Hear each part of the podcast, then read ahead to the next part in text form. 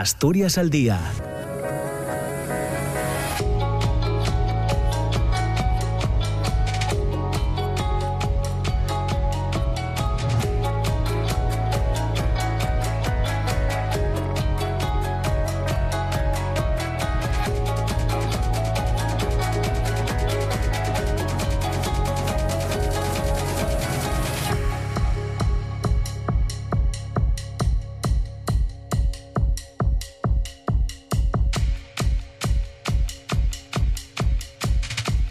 Hola, ¿qué tal? ¿Cómo está? Muy buenos días. Son las 9 de la mañana y dos minutos. Bienvenidas, bienvenidos. Comienza Asturias al día en este martes 21 de, noviembre. Ya saben que vamos a estar eh, juntos hasta las eh, diez y media de la mañana. En la primera parte vamos a plantear eh, diferentes asuntos, diferentes cuestiones que tienen que ver con el 25N, con el Día contra la Violencia Machista, que es el próximo sábado, día 25 de, de noviembre. Será el primero de varios programas que vamos a hacer esta semana en torno a la situación de violencia de violencia machista eh, que tenemos en nuestro en nuestro país y en la segunda parte en el día de hoy vamos a continuar conociendo eh, películas eh, que, están en el Festival Internacional de Cine de Chichón.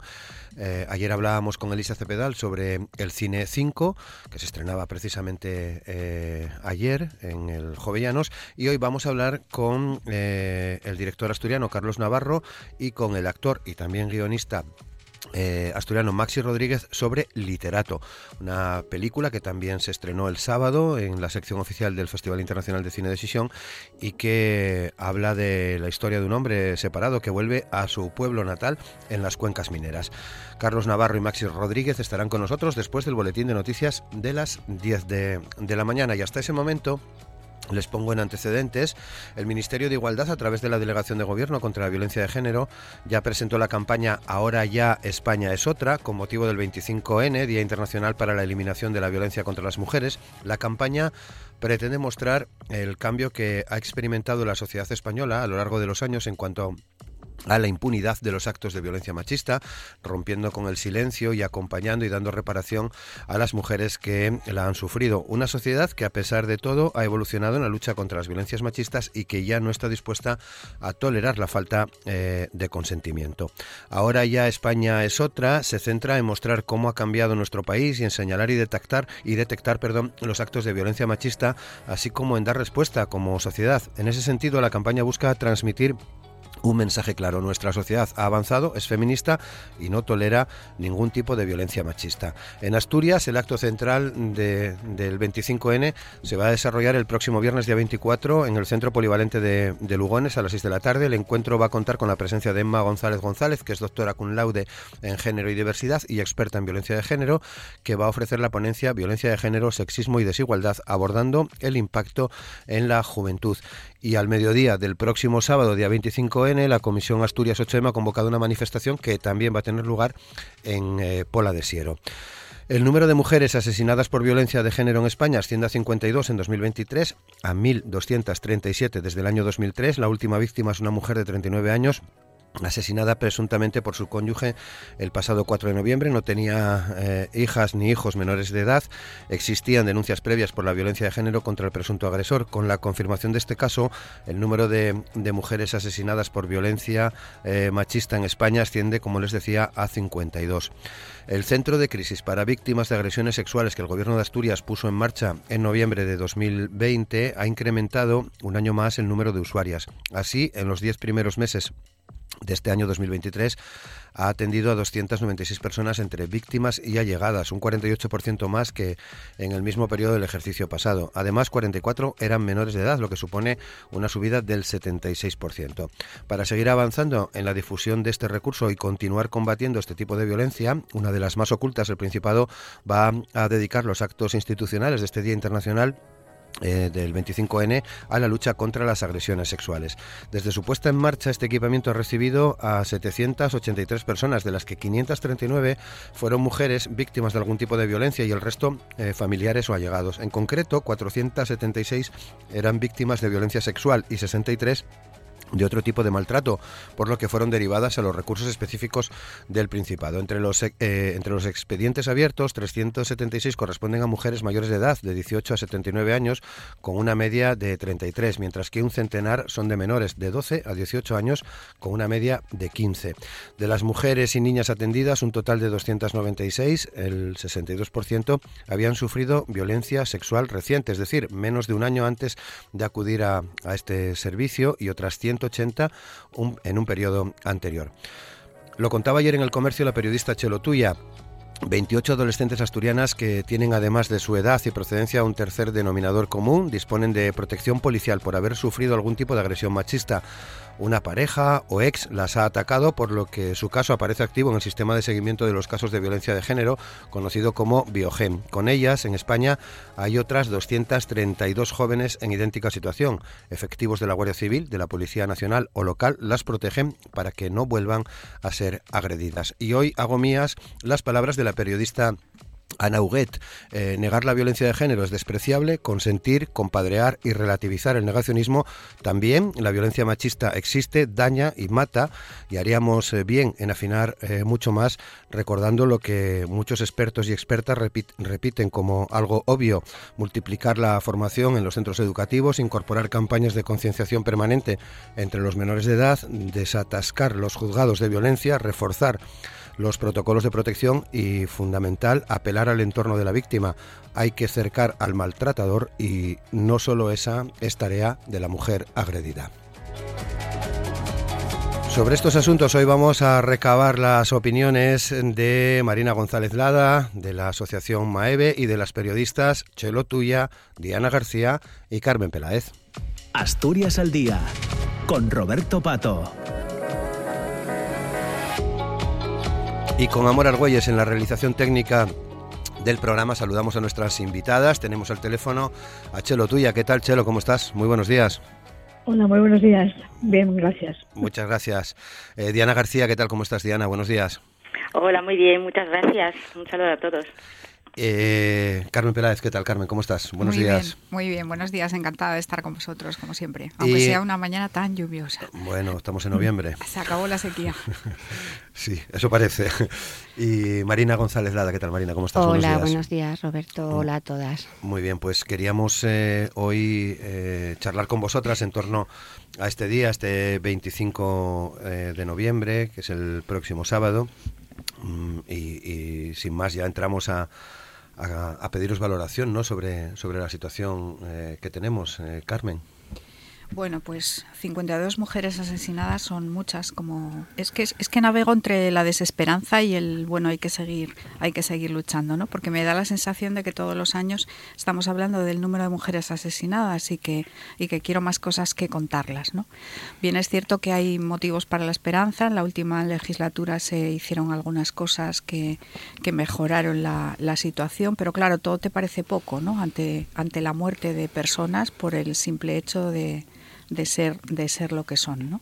Es como, como, vamos a ver, hay que acabar con la esclavitud, hay que acabar con estas cosas, ¿no? Son demasiado grandes y hay que hacerlas poco a poco, pero, pero la impaciencia, la impaciencia me puede. Creo que hay cosas pendientes, eh, se quedó ahí la ley de trata a medias, hay que, hay que abordar el tema de, de la juventud, eh, que cada vez son más, más machistas y más patriarcales y que las cifras nos indican que va por ahí la violencia de género. En fin, son tantas cosas las que quedan todavía por hacer que, bueno, navego un poco, como te digo, entre la desesperanza y la motivación.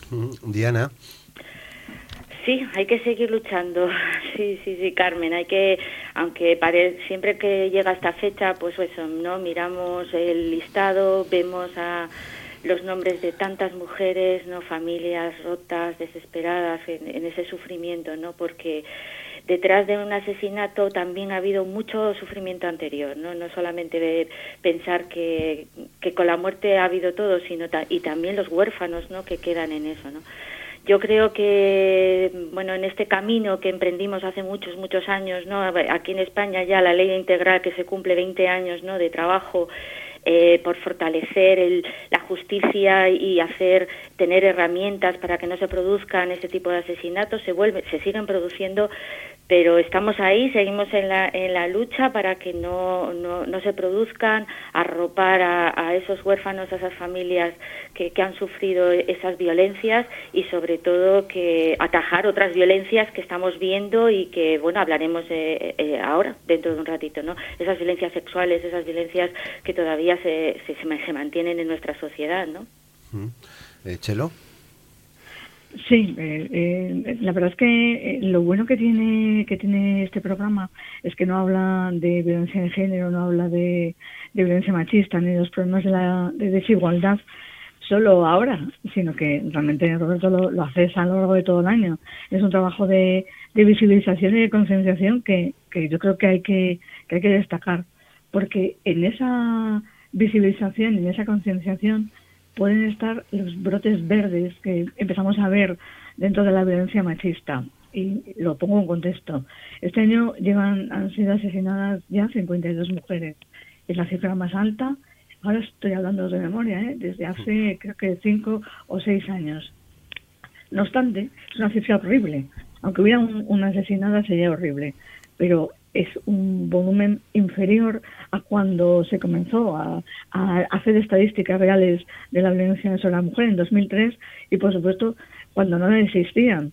Que no porque no hubiera un conteo de feminicidios, no dejamos de saber que había muchísimos asesinatos, aquellos que mal se llamaban pasionales, eh, la maté porque era mía, eso eran se superaban las 100, eh, 150 casos al año, insisto, en los años eh, 70, 80. Vale.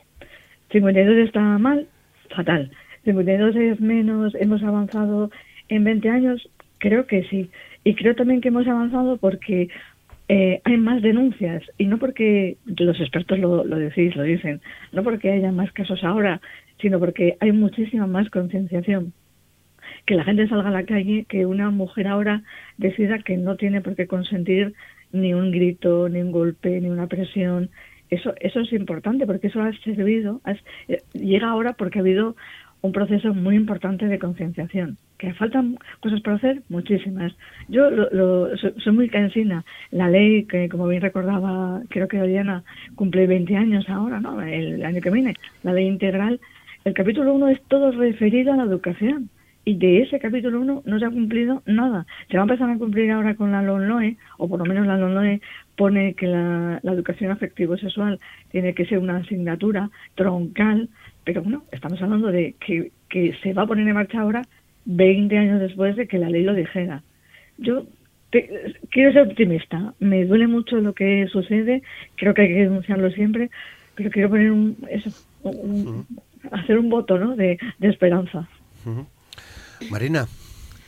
Pues bueno, en otras anteriores ocasiones hemos manifestado la, dificultad de expresar con palabras, ¿no? Tanta barbarie eh, que nuestro lenguaje se queda se queda corto. Eh, en esta ocasión tenemos que decir que es duro enfrentarse a esa pregunta es duro enfrentarse para una organización que lucha contra la violencia de género, para las personas que en el ámbito de sus profesiones, policías, fuerzas y cuerpos, abogacía, psicología, hacen de las que de verdad se lo creen, hacen mm, de, de, la lucha contra esta violencia su, uno de sus motivos de, de vida. Mm, eh, es duro porque supone que la reflexión es que no les llegamos, que seguimos sin llegarles eh, que tres cuartas partes de las mujeres que han sido asesinadas en torno a eso eh, no, habían, mmm, no habían denunciado.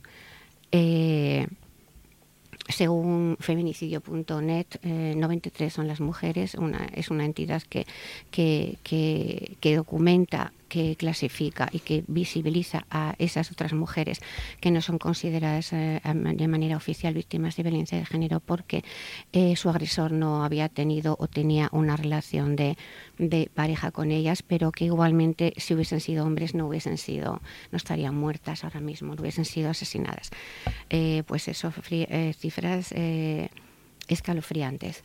Eh, hay un estudio anterior a la pandemia, una macroencuesta del servicio del Ministerio de Sanidad y Servicios Sociales y de Igualdad eh, que, cuyas eh, conclusiones, que arroja la, conclusión de que eh, el 81% de las mujeres que sufren violencia han manifestado, han verbalizado en alguna ocasión en su ámbito laboral, en sus amigas, en su, en su familia, en su entorno, su situación, que eran la situación que sufrían como víctimas de violencia, y solamente el 28% llega, llega al sistema, el resto se pierde por el camino.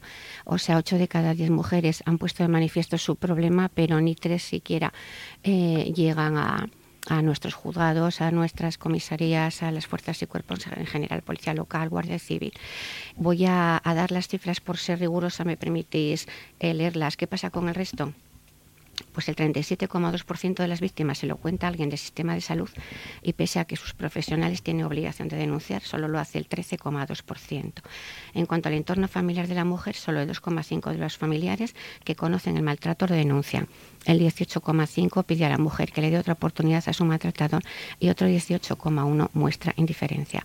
Y lo más tremendo, el 11%, el 11,5% de las familias recriminan la actitud de la propia mujer, porque el sistema, el patriarcado está, está en nuestra, en nuestro ADN ya, está en el aire, está, nos impregna y, bueno, pues eh, consecuencia de ello es todo esto.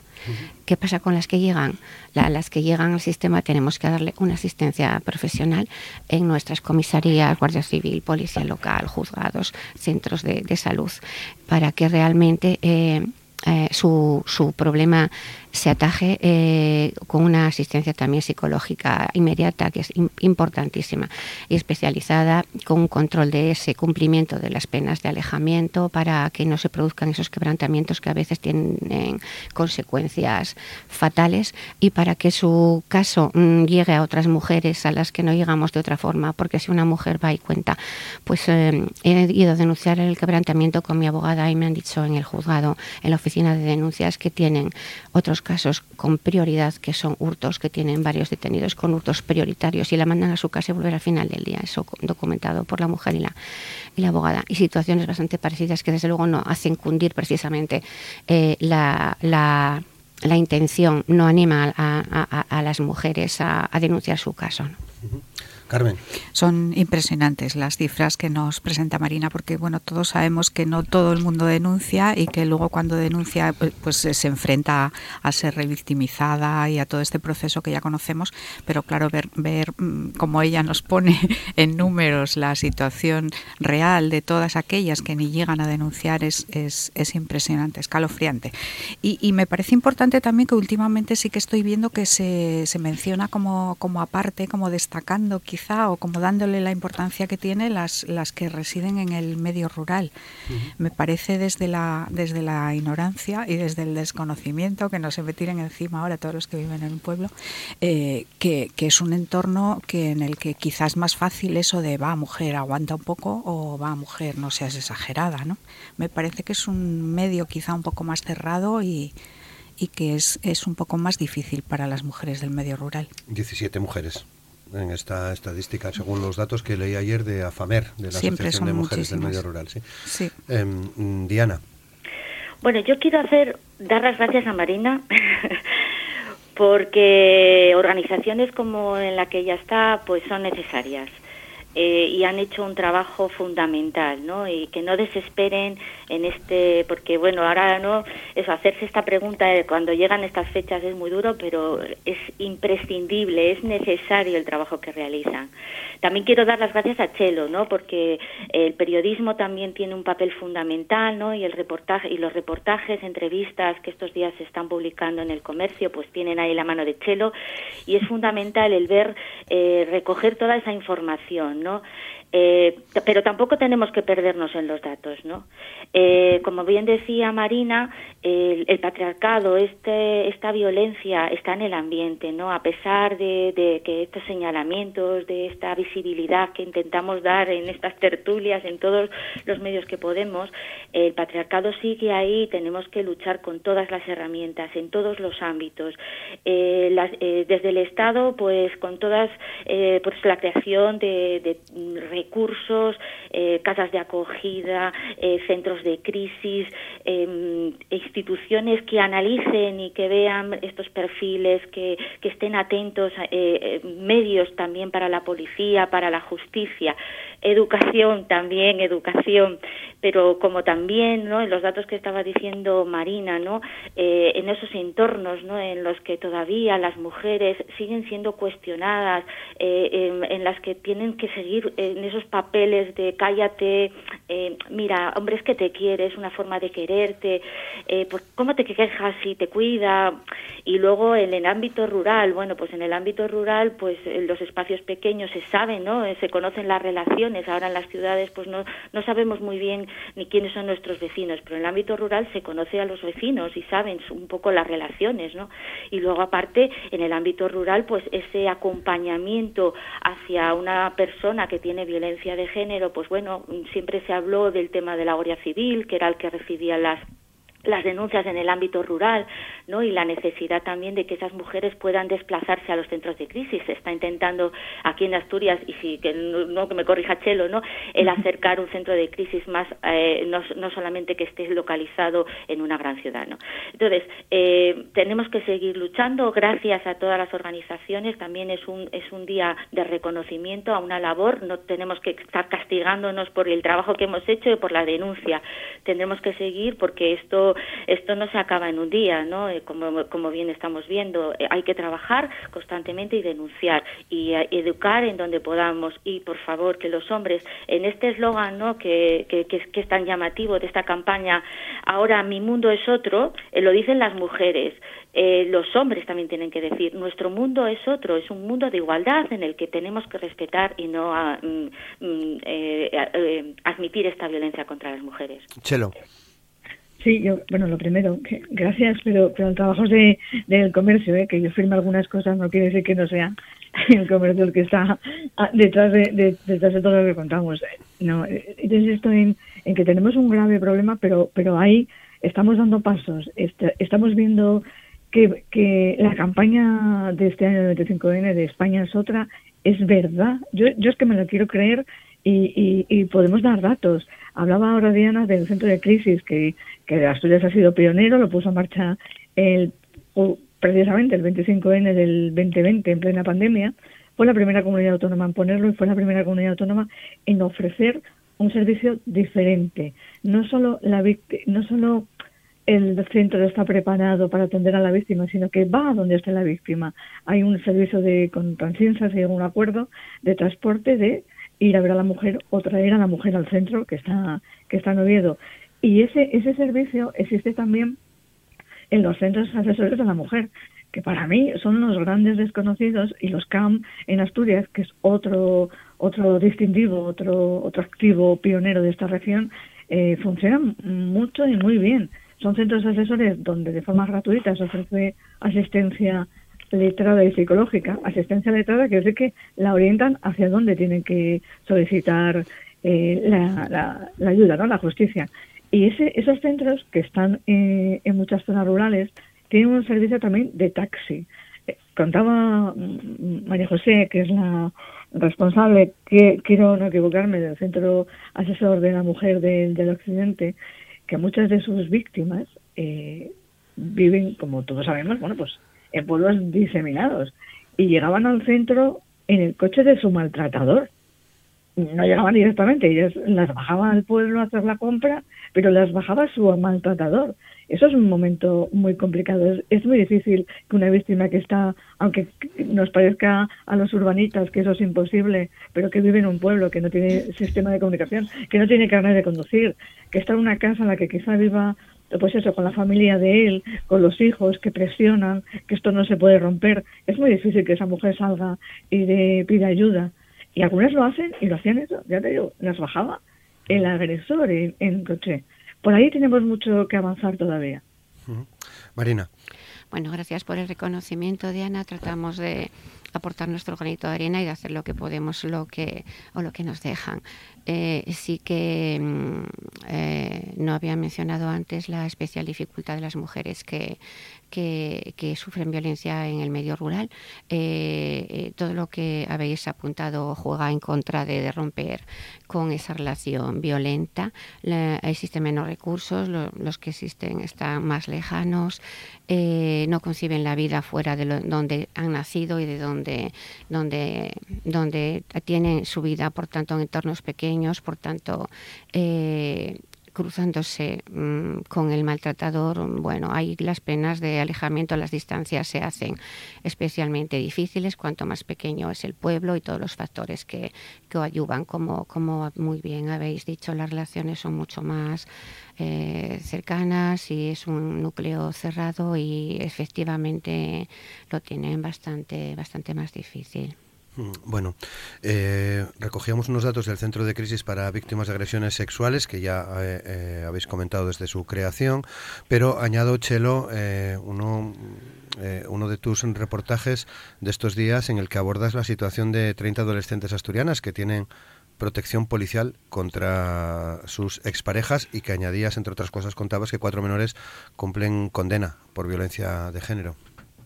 Sí, es, son datos eh, datos de la Delegación de Gobierno contra la Violencia de Género, eh, datos que maneja aquí la Delegación de Gobierno en Asturias y que se actualizan mes a mes. Es un trabajo, pues bueno, eh, por lo menos en Asturias es un trabajo muy coordinado con todas las, la, Policía Local, la Policía Nacional, la Guardia Civil y con todas las, las, unidades que tienen en los ayuntamientos y en algunas comarcas.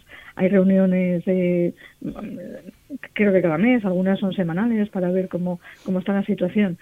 Y esos datos están eh, van de la mano de lo que nos están diciendo los expertos. Mm, hay los jóvenes están entrando, están no están saliendo, más que están entrando, no están saliendo de, esa brutalidad cavernaria. Parece que, que estamos en el año 23 del siglo XXI y a veces puede parecer que estamos en el 23 del siglo XV, porque sigue habiendo comportamientos, se siguen repitiendo comportamientos que con un buen sistema educativo y con un buen sistema de formación no deberían repetirse. No el amor romántico, el, chico malote es el mejor, el la quiero porque para mí el no te maquilles, el te controlo y vuelvo a poner el lado positivo. Lo bueno es que esas situaciones están saliendo.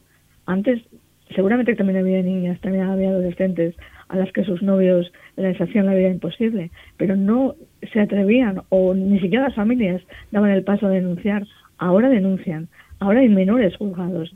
Este año llevamos, eh, los datos que tenemos, cuatro menores juzgados y condenados por violencia de género. Menores condenados que están en el centro de, de eh, juvenil de Sofrandio por, por, este delito, por haber pegado, por haber maltratado a su novia. Mm, tenemos muchas cosas que hacer, insisto, sí. Eh, las estamos visibilizando más ahora también, pero es preocupante, es preocupante que haya niños y niñas que crean que el amor es eso, cuando es otra cosa muy diferente. Sí, Carmen, sí, sí. Me duele, me duele especialmente el tema de la, de la educación y de los menores por cuanto, bueno, ellos son el, el futuro y la forma de acabar con esta lacra, ¿no? Hubo un momento al, al principio de esta lucha en el que, em, visto que no se movían las cosas, llegué a pensar, bueno, pues son señores mayores y esto es una generación a extinguir, ¿no? Pensé yo desde la ingenuidad. Y ahora me encuentro con que los menores son peores que sus abuelos en algunas ocasiones, no todos, claro que sí. Y como la educación educación me parece una de las dos, tres patas fundamentales que habría que abordar de forma urgente e ineludible para, para acabar con este tema. Y creo, eh, sin conocer las clases estas afectivo-educacionales que preparan en los colegios, me parecen insuficientes ya, sin conocerlas. ¿Por qué digo esta barbaridad? Porque eh, los chavales con 8, 9, 10 años eh, conocen cómo es el sexo y cómo abordar las relaciones viendo porno. Hmm. Porque la semana pasada tuvimos una reunión en, en Avilés en la que había expertos tratando este tema y me, me, quedó en la cabeza un dato porque me, me, me hizo reflexionar y me, me, impactó muchísimo. Una de las expertas decía que eh, la cantidad de porno que se había subido en un año en una sola plataforma, ella tardaría 68 años en visionarla. me quedé con ese dato por lo, por lo impactante. ¿no? Entonces, si los chavales eh, descubren el sexo pensando que es una relación eh, violenta, en la que las mujeres no tienen voluntad, en la que mm, varios hombres atacan a una mujer em, que o está borracha o está inconsciente o está no sé. Quiero decir, si ¿qué más me da que me des clases afectivos sexuales? si luego lo que yo estoy viendo es eso, yo con lo que veo es con lo que aprendo. Entonces creo que lo que estamos viendo ahora, las cifras que estamos viendo de, de chavales que son maltratadores, que responden a eso a que eso es lo que, lo que vieron y lo que aprendieron. ¿Por qué no se acaba con el porno? Porque hemos topado con el dinero. Es una poderosa industria. Marina. Sí, creo que se entremezclan mucho la segunda y la tercera parte de nuestra de nuestro programa, porque al final la educación enmarca tanto, ¿verdad? Mm, enmarca tanto.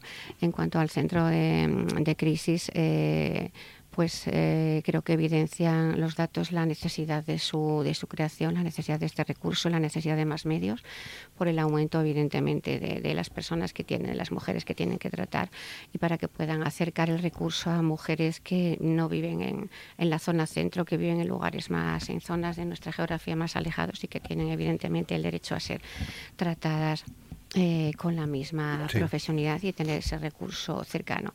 También muy importante resaltar que también atiende a mujeres que no tienen en principio la intención de, denunciar por todo lo que supone, por la vergüenza, por la culpa, por, por el estigma, por el miedo a no ser creídas.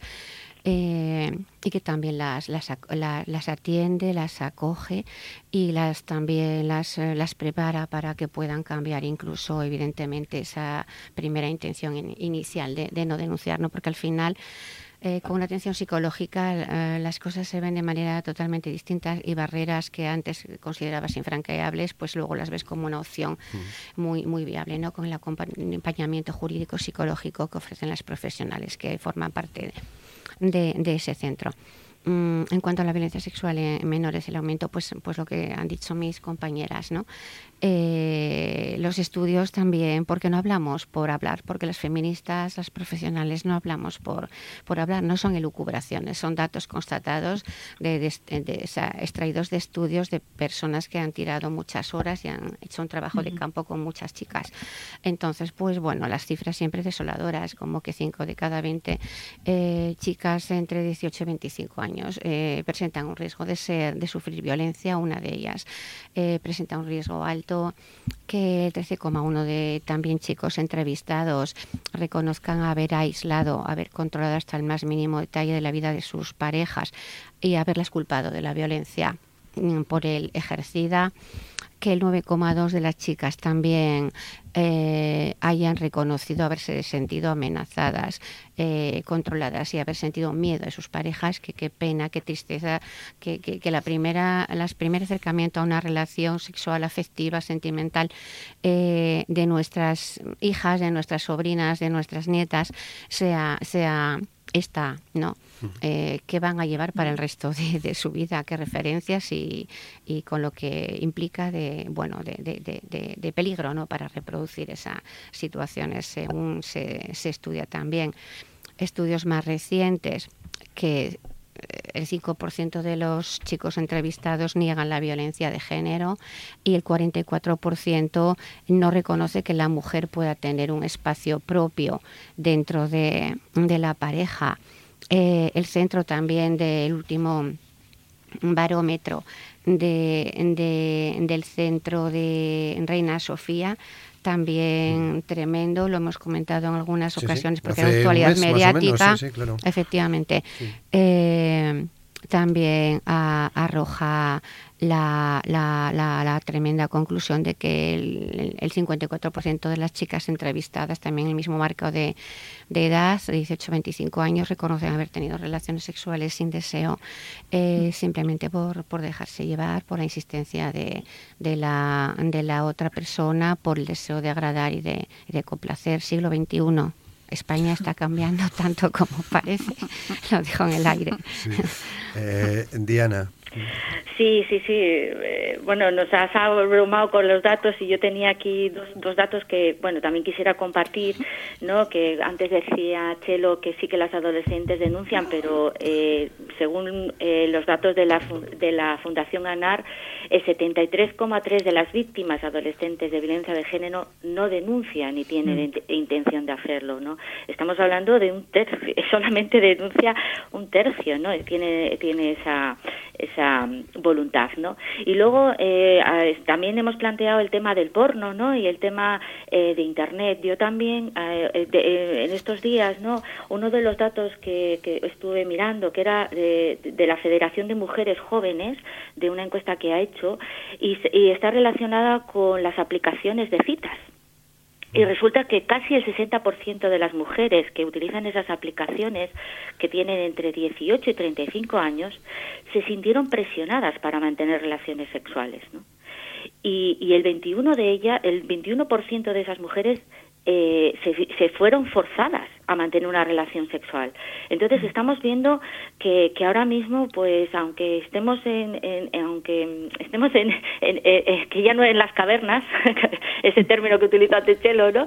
Aunque no estemos en las cavernas, todavía se sigue eh, eh, en estos espacios íntimos utilizando, ¿no? el, el tema de, del abuso y de la violencia contra las mujeres, ¿no? Y ahora voy a compartir con vosotros un tema personal. En, una, en uno de estos talleres que está, bueno, en relación con, con el tema de la formación, educación, eh, para atacar, ¿no? Y, acabar con esta violencia entre los adolescentes, eh, bueno, pues estábamos allí, eh, pues unas cuantas madres, ¿no? Que tenemos adolescentes, ¿no? Y entonces yo levanté la mano y pregunté, pues, mm, no, un poco porque ya no es cuestión de educación a los jóvenes, que porque yo tengo dos hijos adolescentes, ¿no? Con edades, y yo, de, yo manifestaba que yo tenía miedo que cuando, por ejemplo, iban de fiesta, cualquier fiesta de Prado o cualquier fiesta importante que sale por ahí, y al día siguiente sale que cinco chicos eh, eh, abusaron de una chica. Digo yo, pues a lo mejor puede estar mi hijo implicado, a pesar de la educación que haya recibido y de lo que estamos diciendo en casa,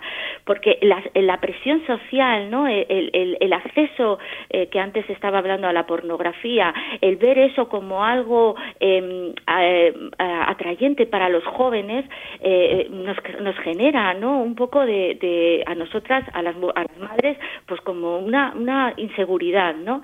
Y cuando yo manifesté, ¿no? ¿Qué, qué puedo hacer? eh, había en mi entorno unas cuantas madres que decían, pues mm, mm, sí, ¿qué podemos hacer? Porque estamos en la misma duda, ¿no? Eh, en casa, pues eh, manifestamos la igualdad, les educamos en, en responsabilidades, en que hay que, eh, en que hay que em, aceptar a la mujer, permitir que tengas esos espacios individuales, ¿no? En, en esas encuestas que nos estaba diciendo antes. Eh, eh, eh, de Marina, eh, no que no permiten cuando se mantienen esas relaciones en, que no se respetan no realmente la, la, posición que tiene que tener la mujer en una relación de pareja y, su criterio, pues pues estábamos asustadas, ¿no? Porque realmente el, el, bombardeo, el, el, ese acceso a esa visión del sexo y las relaciones de pareja entre los jóvenes, pues es, dista mucho de lo que nosotros les educamos en casa, ¿no? Y, cuando ellos salen en esos ámbitos de sociales, ¿no? De ellos pueden encontrarse en que te puede eh, enredados en esas en esas en esas relaciones tóxicas y peligrosísimas, ¿no? Mm, Chelo. Sí, el, lo, están diciendo todas las compañeras. Yo insisto, parece que hoy soy yo aquí la que quiere ver la botella medio llena.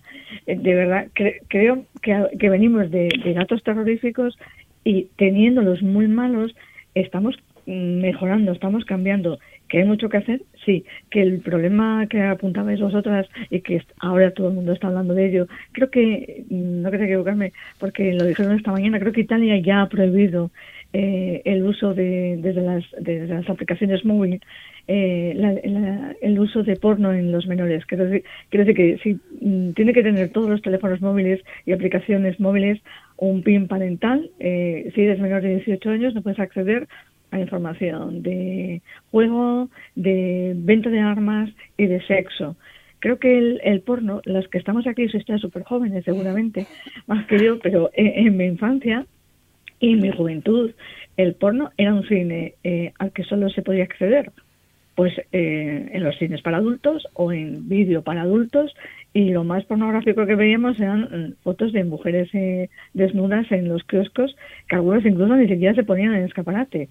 Eh, pero con la llegada de Internet y de los teléfonos móviles y de la generalización del uso de esos móviles, el porno llega a edades muy tempranas, que lo sabemos todos, lo estamos viendo, y sin ningún filtro ni ningún control.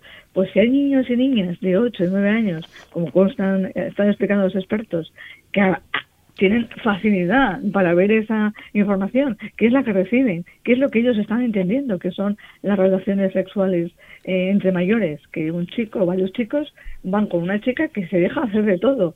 Pues ah, hay expertos que han comprobado, que han hablado con esos niños y niñas menores de 10 años, insisto, de 10 años, que ellos con naturalidad creen que eso es así. Y ahí está uno de los graves problemas.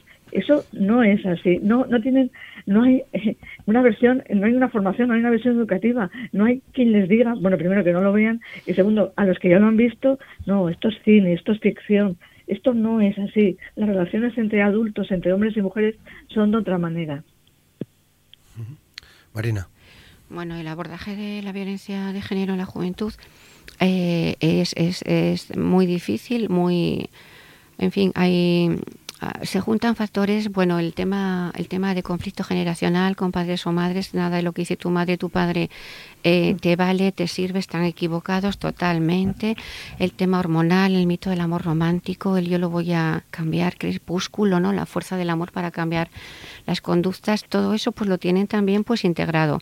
Entonces hay verdaderas dramas, verdaderos dramas en, eh, en familias en los que la madre, el padre ven que está sucediendo algo, eh, ven que su hija ha cambiado, ven que ha cambiado, que ya, bueno, pues ha cambiado la actitud, el carácter, su, su atuendo, su ropa, su forma de vestirse, de maquillarse, ¿no? Eh, que saben, que constatan en algunas ocasiones, porque llega llorando, eh, incluso a veces pues marcada físicamente, que hay un problema de violencia, pero que ella lo niega y que ella se niega a cualquier tipo de, de, paso adelante para dejar esa relación. ¿no? En la asociación hemos eh, atendido mm, verdaderas situaciones dramáticas o también de amigas, de amigos, de su entorno, de su jefe, eh, personas que preocupadas por una situación y realmente Mm, ha hecho mucho daño toda esta toda esta cultura y, realmente las chicas quieren mm, cambiarlo por ellas y, no dar una, un paso adelante para salir de esa relación. Con el tiempo no no, no les queda otra no pero de verdad que es un cóctel molotov muchas veces esta situación y por parte de los agresores pues lo mismo. Esa sangre caliente ese ímpetu ese saltarse barreras ese no importarles nada ese no hay límites o sea que es un ámbito en el que de verdad se debería de, incidir mucho y para eso la educación, tantas veces lo hemos repetido, es fundamental. Mm. Desde edades muy tempranas, educación en igualdad, que aprendan a verse como iguales. Carmen. Que sí, que es, que es muy complejo, que son muchos ámbitos, pero puestos a proponer, déjame reivindicar una ley o un entorno legislativo que envíe a la pornografía al fondo del Internet más profundo, eh, igual que se ha hecho con asesinatos reales en directo. Quiero decir, porque sea una cosa que existe, no tienes por qué acceder con ocho años a ello. Eh, si me dejas seguir reivindicando, quiero una ley de trata que se aborde de una vez y ya en, en, mi mundo más ideal, pues también te pido otra contra el negacionismo de la ultraderecha. Eh, desde luego. Eh, Chelo. Es que, es que es eso todos los, de los problemas. La verdad que tiene muchas aristas la violencia machista, pero estamos llegando a un momento en el que creíamos que íbamos avanzando, que venga, íbamos a lograr la concienciación y la educación y la formación. ¡Pah! Y nos damos de leches contra la ultraderecha que dice que ni existe la violencia machista, ni hay problemas, que hay una guerra entre hombres y mujeres. Miren, yo es que esto, esto ya es muy cansino. Pero es que los chavales más jóvenes, perdona, los chavales más jóvenes están comprando ese postulado. Claro, claro, pero, pero es que ya no sé cómo tenemos que decir que el feminismo no es eh, eh, hombres contra mujeres, es la lucha por la igualdad, es la defensa de la igualdad. Y ese negacionismo lo están comprando porque aunque digamos que oye que todas las canciones son libres hay que de, la libertad de expresión por supuesto pero que las, el, la música que se consume ahora es mayoritariamente ven aquí, nena, nena, pum, pum, que te doy, pues, pues eso también contribuye a crear un caldo de cultivo que lo mezcla todo, que, que sigue poniendo al hombre machote, malote, como el líder, como el que como el, al que todas aspiran, y, y, y ellas se tiene que contentar con, con eso, con ponerse guapas y hacer lo que él diga. Insisto, educación, educación hace mucha falta la educación. Chelo, la, la, música horrorosa, horrorosa. Yo, yo que tengo que a veces escuchar en el coche y, es, es, que me parece, digo yo, pero no podrán cantar de otra manera, de, decir, decir otras cosas, porque es, eh, es asquerosa, no sé cómo decir. No, las letras, ¿eh? No, ya el ritmo bueno, pero las letras es que te paras a escuchar lo que dicen y, y son antiguas barbaridades, ¿no? Un poco hablando del porro me estaba acordando de los videoclubs, ¿no? Aquellas zonas oscuras en que, porque era donde se, se iba, ¿no? Y veías allí, ibas al videoclub de niño y decías, tú, mira, ese se está metiendo, no sé qué, ¿no? Bueno, pues sí, cuánto ha cambiado, ¿no? Y, y yo creo que lo estamos haciendo bien. ¿Por qué? Porque mm, la reacción es porque hemos avanzado mucho y el miedo que se tiene a esa igualdad pues es una es una reacción que yo creo que bueno pues tendremos que aguantar esta esta embestida esta resistencia que hay a que realmente lleguemos a la igualdad pero es porque estamos en el buen camino. Estamos eh, yo creo que la sociedad eh, ha avanzado muchísimo en igualdad. Eh, ahora ya podemos hablar con libertad de, de decir las cosas.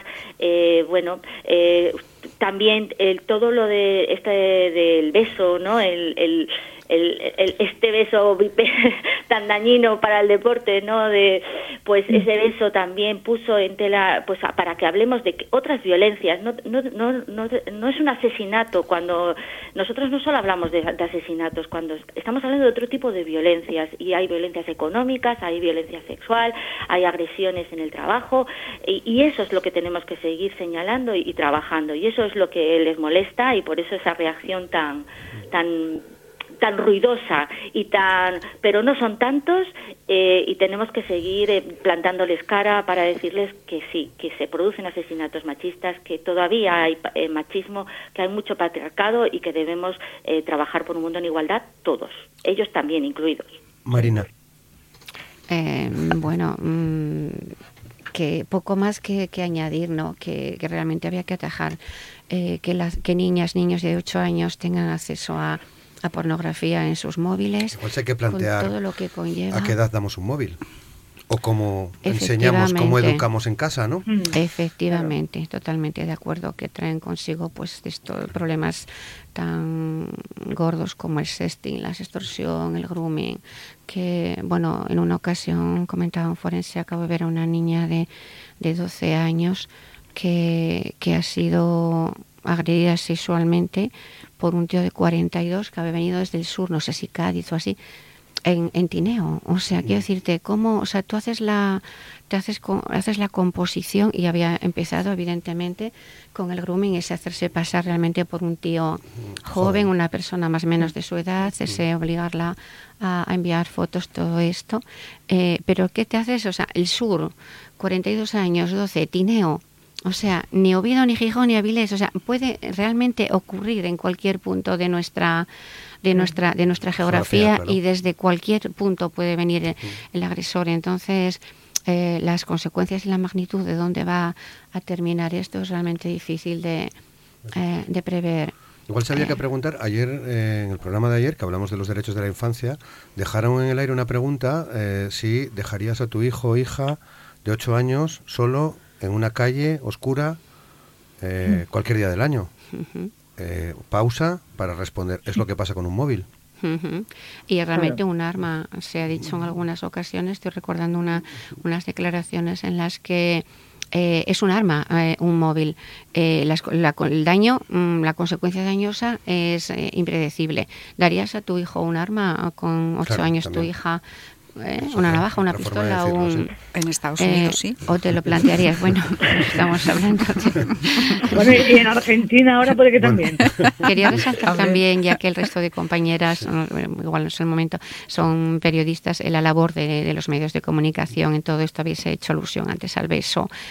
Mm, sin, la, sin la perspectiva de género en el planteamiento de violencia, eh, sea del ámbito del, de la clase que sea esa violencia, eh, sin esa perspectiva de género, huyendo del amarillismo, de mostrar el guante del forense de la policía científica en los alrededores, de, de mostrar los crímenes machistas como fruto de, de, de los celos, de unas... Eh, de, la situación económica de que estaba en, para, en paro, desempleado el, el agresor, eh, tenéis un papel muy importante. Creo que sois conscientes de ello y, existen, como vemos, protocolos, pero que no son de obligado cumplimiento hasta donde yo, la asociación haya, ha llegado, no son imperativos y que, y que solamente eh, los llevan a cabo, los respetan pues profesionales como vosotras que tenéis esa concienciación y, otros y otras tantas, pero la, la labor en una sociedad mediática mm, eh, sois conscientes de ello, ¿no? Supongo el papel tan importante que tenéis.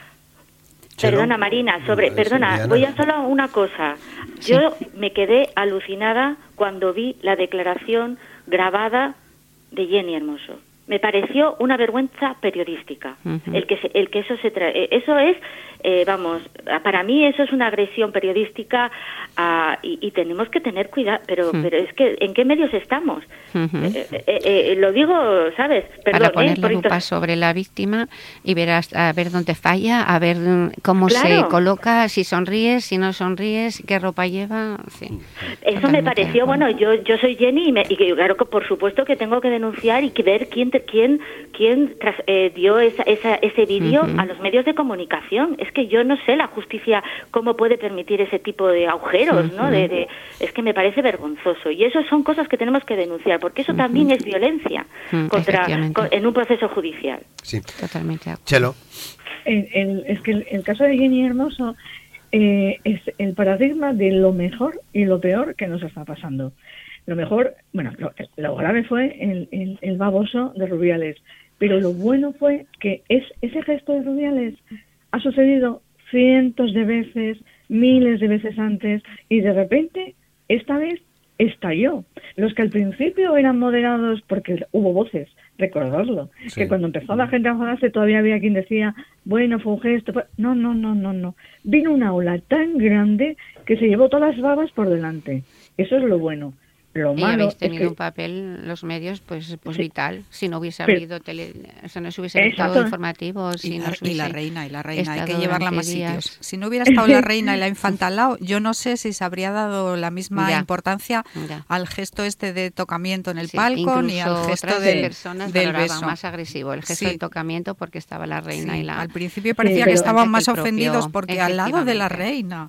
Hay que hay que sacarla más el, el hecho el hecho el hecho es que eh, eh, el beso fue criticado duramente. O sea, que las futbolistas hicieron eh, piña y las futbolistas nos han dado una lección a todos y a todas. Que las, futbolistas, las, las, futbolistas, sí, sí, las futbolistas. Ellas ganaron un, mundial, pero mucho más que un mundial.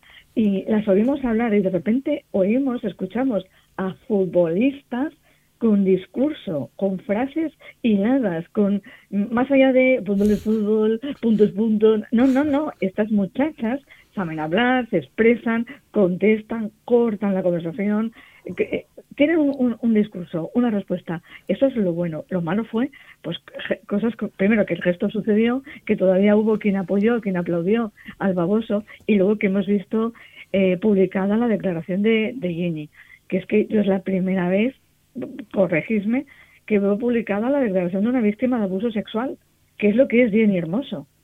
Porque abuso sexual es todo.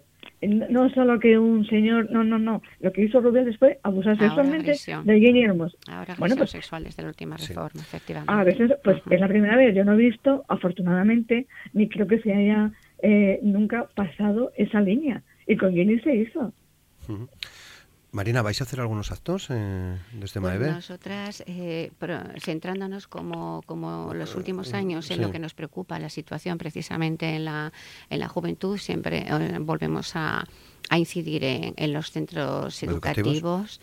Y, y, bueno, acercando la, la vivencia de Adela Adami, una mujer, chica que ha venido afgana, refugiada, que ha venido el día 15 de, agosto del 21 cuando los talibanes eh, asaltaron el poder en, en, Afganistán eh, y que evidentemente eh, si quería tener otra vida, o sea, la vida que les espera a las mujeres afganas, entonces nos va a relatar, va a trasladar a chicos y chicas la primero el esfuerzo que supone estudiar allí, que también nos hace falta con el refalfío que tenemos aquí tantas veces, que ellas mm, vean que que en otros países mm, eh, chicas, niñas, niños tienen que caminar hora y media por valles, montañas para llegar a, un, a una escuela que a veces no tiene techo o, estudian sobre la nieve, literalmente sentadas sobre la nieve. Eh, tiene, fotos y bueno, eso, incidir en eso y en, la desigualdad que existe allí, como la ve también que la desigualdad que, que, que, hay aquí también. De hecho, ya dice que vive peor aquí como más con más estrés, con más, o sea, salvando el tema de, de, las diferencias de, de, la, de la desigualdad, pero y que ahora allí sería ya tiene contacto con bueno no quiero extenderme sobre eso ya os hablaremos si, si, cuadra en otra ocasión pero en definitiva centramos eh, el tema en acercar las violencias a, la juventud. Bueno, y, manifestación el sábado, eh, actos institucionales, lógicamente, prácticamente en todos los municipios, y también eh, la manifestación del sábado, Carmen. Sí, que se centra este año en la violencia sexual, pero sin olvidar que la sexual es solo una de las violencias que sufren las mujeres, especialmente las jóvenes. Diana. Pues nada, yo estaría a tope. El 24 en varios actos institucionales y el 25, pues por supuesto en la Pola, ahí desde primera hora de la mañana, ya sabes que comienza a las 12 la manifestación, circula por, por todo el centro de la Pola y ahí estaremos, claro que sí, con nuestro con nuestras reivindicaciones y apoyando y, también aplaudiendo y agradeciendo a organizaciones como Maeve y, y, todo el trabajo que están haciendo para que se acabe con esta violencia. Chelo. Pues ahí estaremos para contarlo. estaremos el 24 y el 25 en la bola para contar todo lo que lo que pase ahí. Mm. Muy bien, pues eh, te leeremos. Eh, llegamos, llegamos al final. Son ya las 9 de la mañana y 57 minutos. Eh, bueno, tenemos nuevo gobierno. Eh, no sé si mm, queréis aprovechar para decir algo o esperamos a otro día. nuevo que está lleno de asturianos. y nueva ministra de, nueva ministra de Igualdad, Ana Redondo. Sí. sí. Ese que está lleno de asturianos, ese nuevo gobierno. Bueno, eh, eh, yo entiendo que no continúe Irene Montero, pero tampoco me parece justo personalizar en Irene Montero todas las cosas que se han hecho mal. Supongo que tiene un equipo y supongo que tiene juristas. O sea, todas las cosas que faltan por hacer o que se han hecho mal no son culpa de Irene Montero. Diana. Bueno, hay, hay mucho más de fondo, ¿no? Pero bueno, mira, que sigue el Ministerio de Igualdad, que eso también es interesante y, que se siga trabajando por, por esa igualdad. ¿Chelo? Sí, de, la nueva ministra poco sabemos porque es de las personas inteligentes que no tienen redes sociales, entonces creo que tiene una eh, tiene una vida bastante bastante ordenada, por lo menos silenciosa. Me, me, me parece fenomenal que siga el Ministerio de Igualdad y coincido con Carmen. Irene Montero no fue un diablo con cuernos, ¿eh? No. Bueno, la bandera, la única bandera que tiene la Asociación MAEV es la bandera feminista y, por el, feminismo es un movimiento político en sí mismo, como sabemos, y, el nuevo gobierno, pues la valoración que se haga sería será en la medida que respete esa agenda, esa agenda feminista. Muy bien, pues ahora sí, ahora sí lo dejamos. Simplemente eh, recordar que mañana Van a estar con nosotros Nuria Rodríguez, que es concejala de Igualdad en el Ayuntamiento de Mieres, Beatriz Ejido, que forma parte de Comisiones Obreras de Sanidad, eh, Almudena López, eh, que es eh, Abogadas para la Igualdad, y Mariti Pereira de Cabasín. mañana a las 9 de la mañana. Y en la segunda parte charlaremos con el director de cine asturiano, Samu Fuentes. Aquí lo dejamos. Marina González muchas gracias. Gracias al medio. Carmen Peláez, muchas gracias. Muchas gracias a ti. Diana García, muchas gracias. Muchas gracias. Ahora ya mi mundo es otro. Ojalá, ojalá. Y Chelo tuya, muchas gracias. Muchas gracias y buen día para todos. Un abrazo a todas. Ahora hacemos una pequeña pausa y después del boletín de noticias de las 10 estaremos de nuevo con todos ustedes. Hasta ahora.